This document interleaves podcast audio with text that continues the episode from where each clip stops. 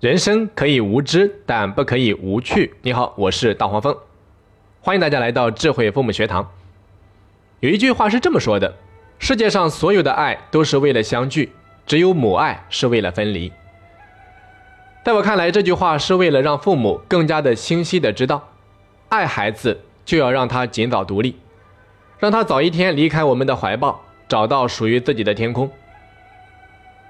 爱与分离是生命中两个永恒的主题。到现在我还忘不了《西游记》里面那个感人的一幕。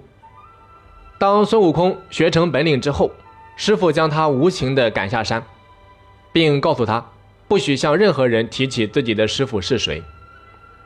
在我看来，这一份爱是伟大的，它就好比是父母对孩子的爱。其实早晚有一天，父母也要像孙悟空的师傅一样。把孩子从自己的身边送走，所以，智慧的父母总是充盈着爱，也懂得分离。他们深爱孩子，明白将孩子养大不是为了独享这一结果，更不是为了永远与孩子粘在一起，而是要将他们推出家门，推到一个更广阔的世界，让他去过独立而自主的生活。接下来跟各位家长来分享一位妈妈的经历。有一天，他的女儿跟他讲，他女儿说：“妈妈，等我结婚了，我还是不想离开你。”这位妈妈不假思索的回答说：“好啊，到时候妈妈就买个房子住在你家楼下。”这位妈妈一直憧憬着这个美好的画面，直到有一天，她送女儿上学，她才忽然间意识到。女儿转来新学校已经两个月了，可到现在还是喊着不要妈妈走，每天都要在学校里面闹一下。这位妈妈开始头痛孩子对她的过分依赖，她发现和同龄的孩子相比，自己的女儿真的还不够独立。这个时候她才明白，孩子是没有错的，责任在家长身上。也许很多时候是我不懂得放手，从小到大。除了上幼儿园，孩子不在我身边的时间不超过十天。寒暑假，别人的孩子都送回老家，或者说出去参加学习，我却坚持把孩子留在身边。每一次本来是爸爸也可以参加的家长会，都必须是我去，因为我总觉得这么重要的时刻，我怎么能够缺席呢？就连穿衣穿鞋，甚至撕个糖纸这么简单的事情，经常也是我替孩子代劳。直到此时，我才明白，虽然保护孩子是父母的本能，可是过度保护却只会把孩子关进爱的囚笼。所以，接下来大黄蜂有一段话要送给所有的父母：霸占孩子，不给孩子成长的机会，并不是真的爱。分离本来就是生命中永恒的主题，一朝分娩，脱离温暖的子宫。这是孩子和母亲的第一次分离。学会走路后，孩子对母亲的依赖渐渐变少，开始独立的探索世界。两三岁时，孩子的自我意识增强，会强烈的要求独立做主。上学后，孩子更是渴望远离父母的庇护，拥有自己的小圈子。再到立业成家，结婚生子，就这样。孩子带着我们的爱，渐渐地成长着，逐步分离着。虽然分离和爱并不矛盾，但成熟的分离是边爱边放手，让孩子做自己的主人。也许，让孩子拥有离开你的能力，是你所能奉献的最理智的爱。因为母爱，最终是一场得体的退出。在我看来，孩子就好比是一枚火箭。当有一天你能够成功的发射，让它飞向那遥远而美丽的太空的时候，就是你教育成功的时候。那个时候，定期接收孩子发回来的信号，一定是你最大的乐趣。讲到这里，我希望每位家长都能够正确的看待自己与孩子的关系，明白放手对孩子意味着什么。纵然有千万般不依不舍，为了孩子，也请你忍痛割爱。接下来，大黄蜂想说的是，家长要想成功的和孩子分离，培养出一个独立的孩子，就必须和孩子之间建立起互相联系的精神纽带，不断的给孩子输送父母爱的滋养。那这个精神的纽带是什么呢？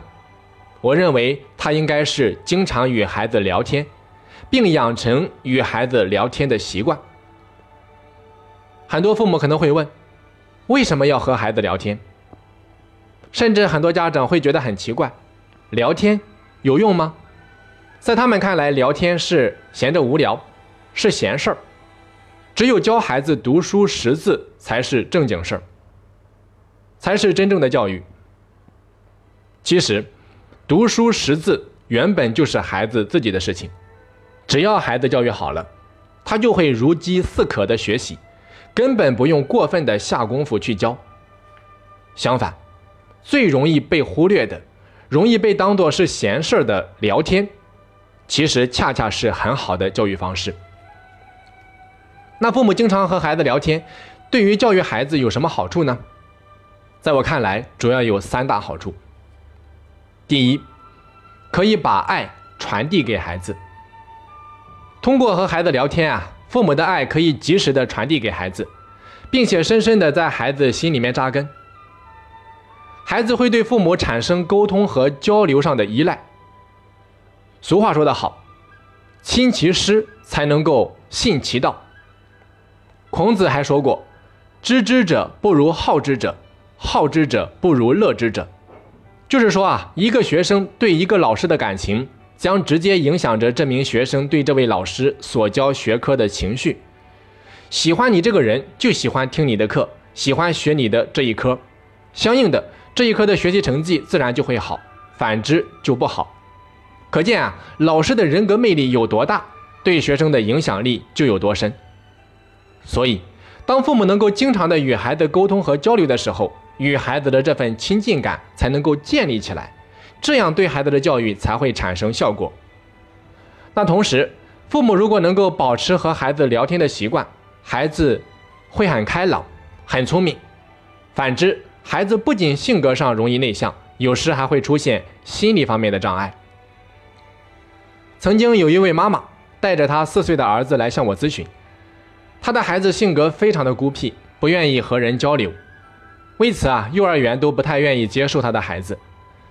那么经过了解之后，才发现孩子出生的时候是正常的，但是由于父母的关系不好，经常冷战，所以孩子从小就缺乏与人沟通和交流，成长中一直非常非常的孤独，最后才成为了现在这个样子。那可见经常与孩子聊天有多么的重要。好的，再来看第二个好处，可以真正的了解孩子。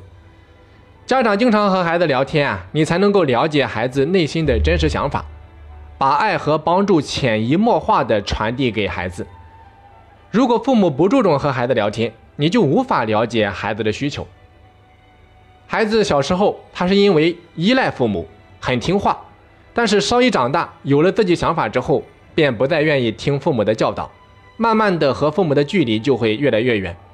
所以，如果父母要想真正的了解孩子，你就需要经常的和孩子聊天。那同时，家长还应该注重以下四点聊天的艺术。由于时间关系啊，我在这里就简单的讲一下。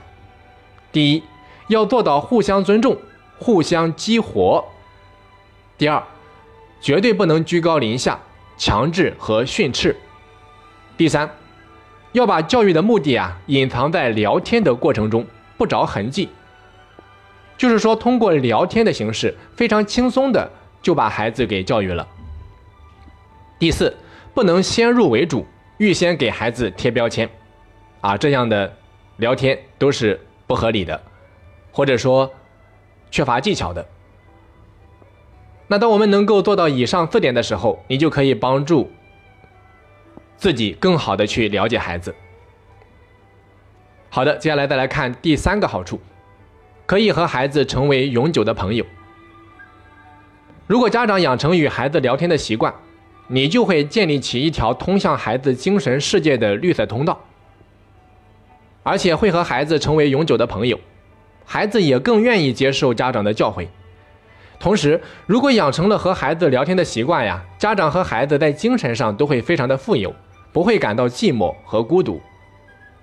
比如说，我的一位好朋友，他从小就有和奶奶经常聊天的习惯，所以他长大后到深圳工作了，还天天给奶奶打电话或者说发短信。后来他的奶奶去世了，但是他仿佛还是在跟奶奶进行心灵的交流，总觉得奶奶从未离开，一直在默默的鼓励着他。可见，奶奶已经成为他永久的朋友，成为他永久的精神支柱。好的，讲到这里啊，关于和孩子聊天的三大好处，我们就全部讲完了。那既然和孩子聊天有这么多的好处，那亲子间的聊天应该从什么时候开始呢？具体又应该聊些什么呢？由于时间关系啊，我就不在这里分享了。